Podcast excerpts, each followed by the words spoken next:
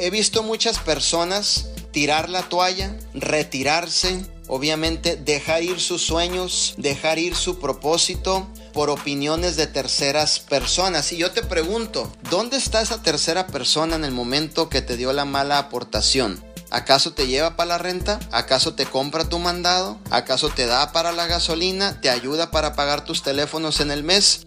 Son personas que soltaron la mala aportación, se fueron y uno por no poder controlar eso emocionalmente terminamos abandonando lo que es nuestro negocio, ¿cierto? Entonces es bien importante que realmente podamos controlar eso siempre, ¿cierto?